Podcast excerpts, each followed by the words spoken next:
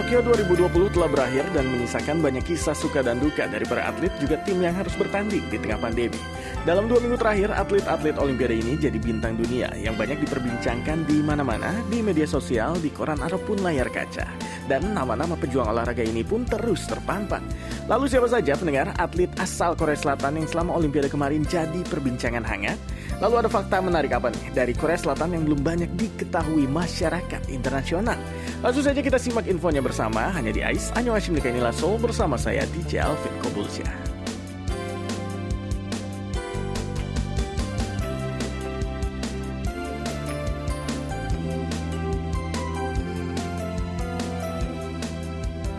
Ya pendengar, tanggal 8 Agustus lalu, upacara penutupan Olimpiade Tokyo 2020 digelar dengan megahnya di Olympic Stadium Tokyo, Jepang. Dan setelah sempat ditunda selama setahun, akhirnya kemarin kita semua bisa kembali menyaksikan perhelatan olahraga terbesar dunia ini ya, selama kurang lebih dua minggu. Dan dibuka sejak tanggal 23 Juli lalu, Olimpiade Tokyo memberikan kesempatan bagi para atlet dari seluruh dunia untuk bertanding memperebutkan medali di berbagai cabang olahraga. Dan walaupun banyak yang bertanya-tanya ya, apakah Olimpiade yang digelar di tengah pandemi ini bisa menyusul kesuksesan Olimpiade-Olimpiade sebelumnya? Nyatanya, Olimpiade kemarin telah memberikan banyak kesan dan pesan bagi seluruh penonton di seluruh dunia. Bukan hanya sekedar tontonan olahraga, Olimpiade Tokyo juga menjadi sebuah alternatif hiburan bagi masyarakat dunia yang kini tentunya tengah berjuang bersama melawan pandemi. Dan di balik keseruan ajang Olimpiade kemarin, pendengar, ada banyak hal nih yang menarik dan juga kejutan dari para atlet yang patut kita ketahui. Dari dunia Twitter misalnya, selama masa Olimpiade kemarin ada sekitar 50 juta cuitan di Twitter yang membahas tentang Olimpiade. Dan dari Korea Selatan sendiri nih, tentu saja sang medalis wanita An San yang berhasil membawa pulang tiga medali emas sekaligus jadi topik hangat di jagat Twitter Korea. Dan sampai tanggal 6 Agustus lalu, tercatat sudah ada lebih dari 10 juta cuitan yang membahas tentang Ansan selama lebih dari 13 hari. Dan tidak heran ya pendengar ya, ini karena sang atlet telah berhasil mempersembahkan tiga emas sekaligus untuk Korea dari cabang olahraga panahan. Dan dalam Olimpiade kali ini, Korea Selatan juga berhasil meraih emas pertamanya di cabang olahraga panahan nomor bergu campuran yang diwakili oleh atlet putri Ansan dan atlet putra Kim Chedok. Ansan sendiri meraih tiga medali emas di cabang panahan, kategori panahan bergu campuran, panahan bergu putri, dan juga perorangan. Dan hebatnya pendengar, di usianya yang bisa dibilang masih sangat muda, 20 tahun, Ansan berhasil menorehkan sejarah di dunia panahan Korea dengan meraih tiga emas sekaligus di ajang Olimpiade.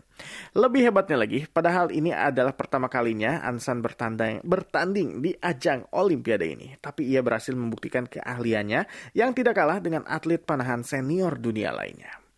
Dan selain Ansan, dari tim panahan Korea yang juga banyak dicuit oleh netizen Korea selama Olimpiade adalah atlet Kim Jae-duk yang adalah pasangan Ansan tadi ya di kategori panahan bergu campuran. Menjadi atlet panahan termuda Korea Selatan tidak membuat Kim Jae-duk ragu untuk memberikan penampilan terbaiknya di ajang Olimpiade lalu. Dan di usianya, nih yang hebat ya, masih duduk di bangku SMA loh. Ia berhasil menyabet dua medali emas sekaligus untuk ia persembahkan pada negaranya. Tapi ini pendengar, walaupun masih sangat muda, nama Kim Jae-duk sendiri bukanlah nama yang asing lagi di dunia panahan Korea Selatan. Kim telah berulang kali meraih prestasi di bidang olahraga yang ia geluti ini ya. Lima tahun sebelumnya, ia pernah meraih emas di ajang National Junior Sports ke-45 Korea Selatan. Jadi buat teman-teman pendengar yang masih muda, ayo jadi atlet. Mumpung masih muda, siapa tahu bisa tembus sampai Olimpiade ya. Umurnya bukan masalah. Tapi nih selain tadi ya pasangan Kim Jadok dan juga Ansan di uh, cabang panahan, ini juga ada satu lagi yang tidak kalah ramai adalah dari cabang olahraga bola voli. Dan kita punya atlet Kim Yon Kong. Dan wanita kelahiran tahun 1988 ini memang sudah jadi andalannya di tim voli Korea Selatan di berbagai pertandingan voli internasional. Jadi pendengar, sejak terjun ke dunia voli di tahun 2005, Kim yang juga disebut sebagai Ratu Voli ini telah berulang kali bertanding bersama timnya dan meraih banyak juara dan juga penghargaan individual. Nama Kim sendiri mulai terkenal secara internasional sejak ia bertanding di Olimpiade London tahun 2012, uh, kira-kira 9 tahun yang lalu ya. Saat itu ia berhasil membawa tim voli Korea Selatan kembali masuk ke babak semifinal seperti yang kemarin. Dan walaupun akhirnya tidak keluar sebagai juara, Kim ini tetap dinobatkan sebagai sebagai pemain terbaik alias Most Valuable Player alias MVP pada ajang itu dan menjadi atlet voli ketiga sepanjang sejarah yang mendapatkan MVP meskipun tidak memenangkan medali. Dan pendengar, itu dia tiga atlet kebanggaan asal Korea Selatan yang sempat jadi topik hangat alias trending topik di dunia Twitter Korea. Dan kini Olimpiade Tokyo 2020 telah resmi berakhir dengan Amerika Serikat keluar sebagai juara umum ya selama tiga kali berturut-turut sejak Olimpiade London 2012. Di Olimpiade Beijing 2008 sebelumnya Cina sempat menyalip. Korea Selatan sendiri di Olimpiade Tokyo ini berada di posisi 16 cukup jauh dari target awal masuk ke posisi 10 besar seperti empat tahun sebelumnya. Di Olimpiade Tokyo kemarin Korea Selatan meraih meraih 6 medali emas, 4 medali perak, dan 10 medali perunggu. Tapi ini bukan berarti prestasi olahraga Korea Selatan menurun, tapi persaingannya yang sangat ketat. Bayangkan pendengar, dari peringkat 7 sampai peringkat 10, kemarin itu semua negaranya meraih jumlah medali emas yang sama, yaitu 10 medali emas. Berarti persaingan antar negara di dunia olahraga makin ketat, apalagi di Olimpiade. Dan meskipun tidak sesuai target, pendengar, tetap saja kita harus tetap bangga ya dan menghargai kerja keras atlet-atlet kita yang sudah berjuang mengharumkan nama bangsa, baik di Korea Selatan maupun di Indonesia. Kita juga harus bangga dengan atlet-atlet Indonesia ya, yang kemarin dapat satu emas, satu perak, dan dua perunggu. Karena walaupun bagaimanapun yang namanya pertandingan ada yang menang dan ada yang kalah. Tapi yang terpenting semua tetap sportif dan sama-sama menikmati tiap-tiap pertandingan di ajang Olimpiade kemarin.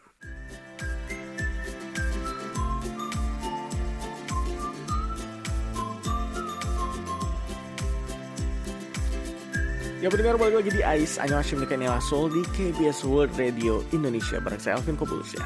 Dan pendengar, ada salah satu fakta menarik tentang Korea Selatan yang sebenarnya masih jarang diketahui masyarakat internasional. Yaitu wilayah Korea Selatan yang terdiri dari ribuan pulau. Karena biasanya kita mengenal Korea sebagai sebuah semenanjung. Ya pendengar, walaupun tidak memiliki julukan negara kepulauan seperti Indonesia misalnya, nyatanya Korea Selatan memiliki lebih dari 3.000 pulau di wilayahnya.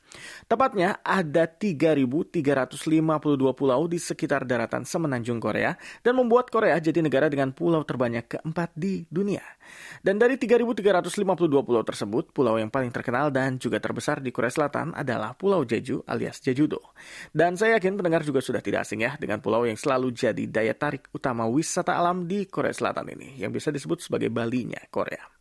Pulau Jeju juga sering disebut sebagai surga wisatanya Korea karena pulau ini memang menyimpan banyak eksotika alami yang mungkin tidak bisa ditemukan di wilayah Korea lainnya. Mulai dari gunung, pantai, laut biru, dan keunikan masyarakatnya yang menjadi daya tarik tersendiri dari Pulau Jeju ini.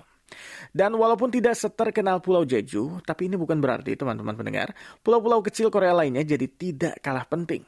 Pulau-pulau kecil ini menjadi kebanggaan Korea Selatan dan menjadi bukti kekayaan alam dari negara ini. Dan walaupun jumlahnya ribuan, ternyata nih hanya 465 pulau dari sekitar 3.300 pulau tadi yang saat ini sudah berpenghuni. Berarti sisanya lebih dari 2.000 itu masih belum berpenghuni. Dan hal ini membuat pemerintah Korea Selatan makin ketat dalam melindungi harta berharga miliknya. Dan untuk itulah setiap tanggal 8 Agustus itu ditetapkan sebagai Hari Laut Nasional Korea oleh pemerintah setempat. Tanggal ini sendiri dipilih karena angka 8 dari tanggal dan bulan yang sama memiliki bentuk yang sama dengan simbol tak terhingga alias infinity ya. Yang berarti pulau-pulau tersebut memiliki nilai yang tidak ternilai harganya bagi Korea dari segi ekonomi, politik, budaya, sumber daya alam, dan lainnya. Dan sebagai peringatan Hari Pulau yang kedua nih, rangkaian acara dan festival online maupun offline yang berpusat di Pulau Goje itu baru saja digelar. Tepatnya di Tongyong International Music Hall, kota Tongyong ya. Acara ini sendiri dihadiri oleh Menteri Kelautan Korea dan sukses digelar. Acara yang sebagian besar digelar secara online ini berisikan acara pameran kepulauan dan produk khas pulau-pulau di Korea, beserta juga acara simposium. Pendengar di rumah yang juga tertarik untuk melihat acara peringatan Hari Laut Korea ini juga bisa langsung tonton di websitenya di k-island.org atau di k-island.org. Di website ini kita nantinya juga bisa melihat pemandangan-pemandangan menakjubkan dari pulau-pulau di Korea. Dan sekarang pendengar tahu ya, kalau Korea Selatan juga terdiri dari ribuan pulau-pulau kecil dan bukan hanya satu semenanjung. Korea Selatan juga bukan cuma Seoul, Busan, atau Pulau Jeju. Tapi nih, ada banyak pulau-pulau lainnya yang walaupun tidak bisa semuanya kita kunjungi, tapi pulau-pulau ini jadi saksi kedaulatan Laut Korea Selatan yang kuat dan tidak ternilai harganya.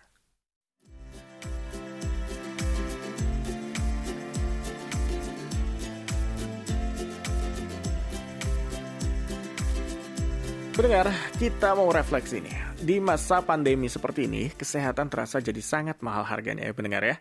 Kalau sebelum pandemi kita sering kali mengabaikan urusan kesehatan dengan berbagai alasan, sekarang jangan sampai kita lalai ya, apalagi sampai tertular virus. Karena kalau sudah kena virus, tentunya akan jadi lebih sulit penanganannya dibandingkan kalau kita tidak menjaganya.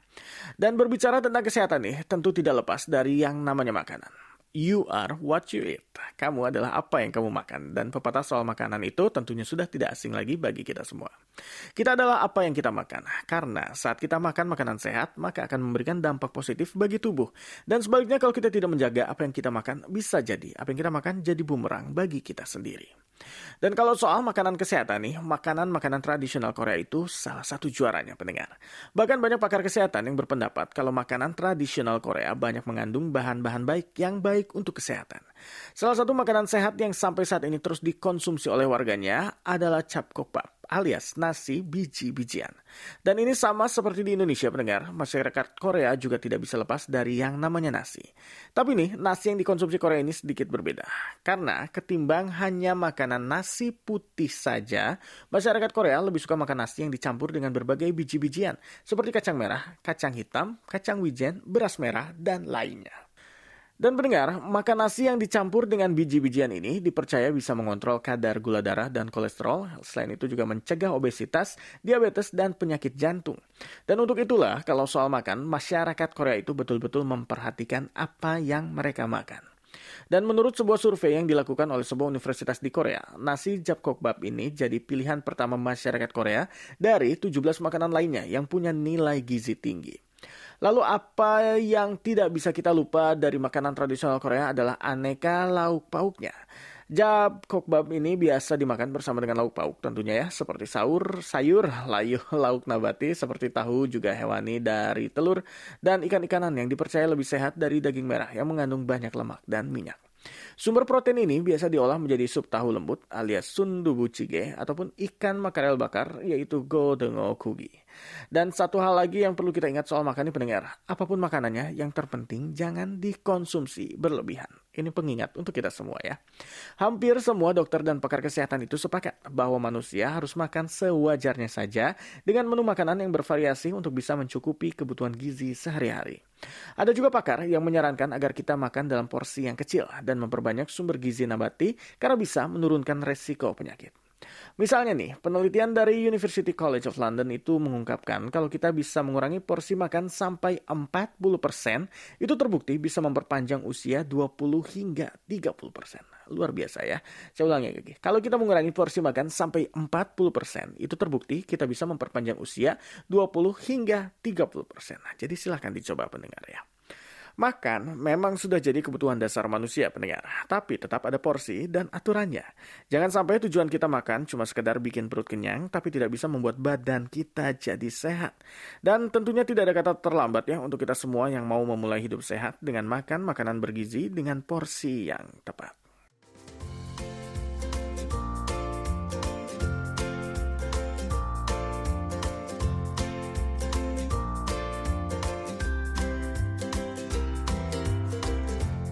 Ya pendengar masih di KBS World Radio Indonesia di program AIS Annyeonghaseyo Nika inilah Sol bareng saya Alvin Kobulsya. Dan pendengar, kalau barusan kita sudah bahas tentang hidup sehat dengan makan makanan bergizi, sekarang saya mau bahas tentang hal lainnya yang masih ada sangkut pautnya dengan kesehatan tubuh kita.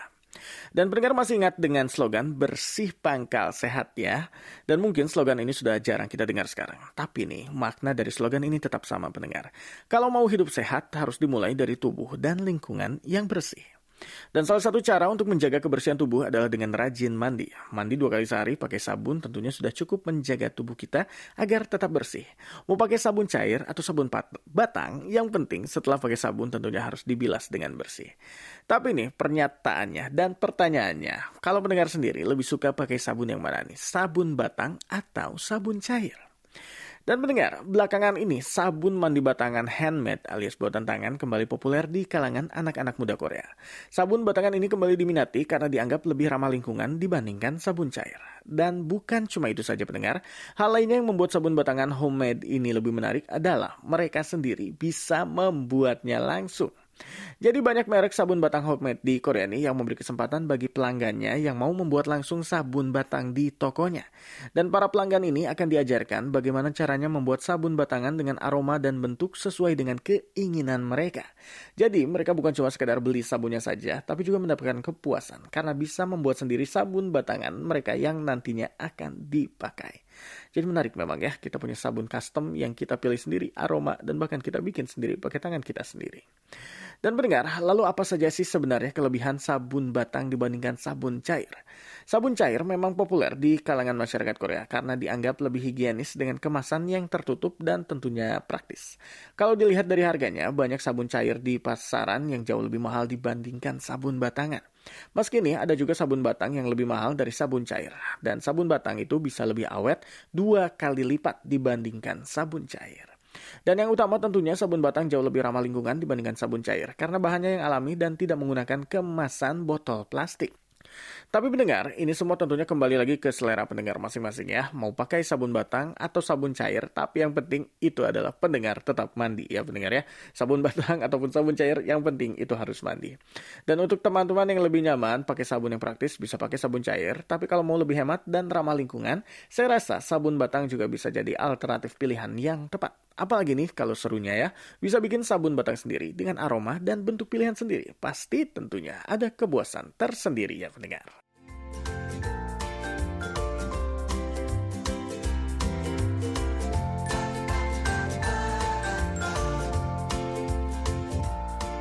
Ya pendengar, panggilan untuk semua pecinta drama Korea nih. Karena kali ini saya mau kasih info tentang drama Korea dari KBS yang terbaru dan sudah dinanti-nanti. Mulai hari ini 9 Agustus pukul 9.30 waktu Korea Selatan, drama baru Police University alias Gyeongchal Swap tayang pertama kali di stasiun TV KBS. Dan untuk semua penggemar drama komedi, drama yang satu ini tentunya tidak boleh dilewatkan ya. Drama ini bercerita tentang seorang profesor di Akademi Kepolisian yang bernama Yu Dongman yang telah aktif bekerja sebagai detektif dan tergabung dalam tim investigasi selama 20 tahun. Saat mengajar, ia bertemu dengan dua mahasiswa yang selalu ikut membantunya dalam menginvestigasi berbagai kasus. Dan mereka adalah Kang Sun Ho, yang merupakan mantan kriminal cyber alias cyber ya, cyber kriminal yang menjadi mahasiswa tahun pertama di akademi. Dan juga ada Oh Kang Hee, yang juga mahasiswi tahun pertama di akademi kepolisian tersebut. Dan rangkaian teaser untuk drama ini juga sudah dirilis sejak bulan Juli lalu ya pendengar ya. Di teaser pertama terlihat ketiga bintang utamanya yaitu Cha Tae-hyun, Jun Jin Yong dan juga Crystal mengenakan seragam polisi dan menunjukkan karakter yang akan mereka perankan dalam drama. Adapun di teaser kedua, ada video-video cuplikan yang menggambarkan keinginan kuat untuk kedua mahasiswa Akademi Polisi ini untuk bisa jadi seorang polisi. Dan di teaser ketiga nih, mulai tampak integritas mereka sebagai murid Akademi Polisi. Dan di teaser terakhir alias finalnya, terlihat bagaimana perjuangan mereka selama menjalani Akademi Kepolisian. Pendengar, banyak yang berekspektasi drama ini akan mendulang sukses nih dilihat dari respon masyarakat pada teaser-teaser yang telah rilis dan juga pemerannya yang sudah tidak diragukan lagi kemampuan aktingnya. Tim produksi drama ini juga mengungkap kalau sang aktris Crystal akan memberikan hiburan yang menyegarkan dalam drama dengan memamerkan kepribadian yang menarik dan adegan aksi yang keren tentunya. Dan baru lihat teasernya saja sudah terbayang aksi seru dan kocak dari para calon polisi ini pihak pendengar ya. Karena terlihat nih masing-masing karakternya punya ciri khas masing-masing dan sepertinya bikin drama ini tidak membosankan. Jadi pendengar kita tonton saja sama-sama ya Gyeongchal Swap atau Police Academy ini. Apakah nanti akan ada love line di antara pemeran utama ini? Dan tentunya kita tunggu saja bagaimana jalan ceritanya nanti ya. Jangan ketinggalan tentunya mulai malam ini.